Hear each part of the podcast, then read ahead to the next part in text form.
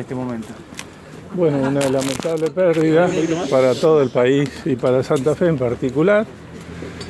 El Lole supo defender siempre los, intereses de Santa Fe.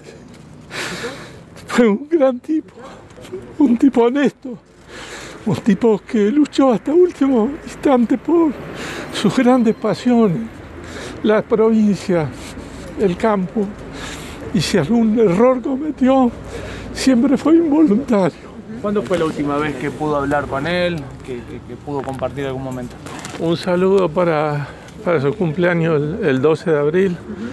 Somos del mismo año y hemos compartido cosas muy importantes en la vida, pero sobre todo el respeto y la confianza que él me dio. ¿Qué se pudo hablar en esa charla, Carlos? ¿Qué se pudo hablar? No, un saludo nada más, un saludo. ¿Qué El deseo, tiene de su vida política también al lado de él? la de un hombre que nunca me pidió nada deshonesto.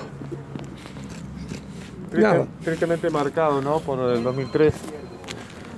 Yo no estaba al lado de él, hacía ocho meses que, que había dejado la función pública, pero sé que él no es responsable en absoluto de eso.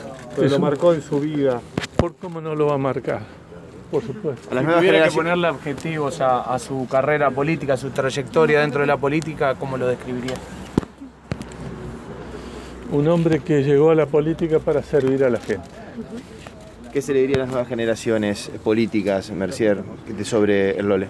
Que hay que respetar el voto de los ciudadanos como lo respetaba él y no buscar el cargo por los intereses económicos personales.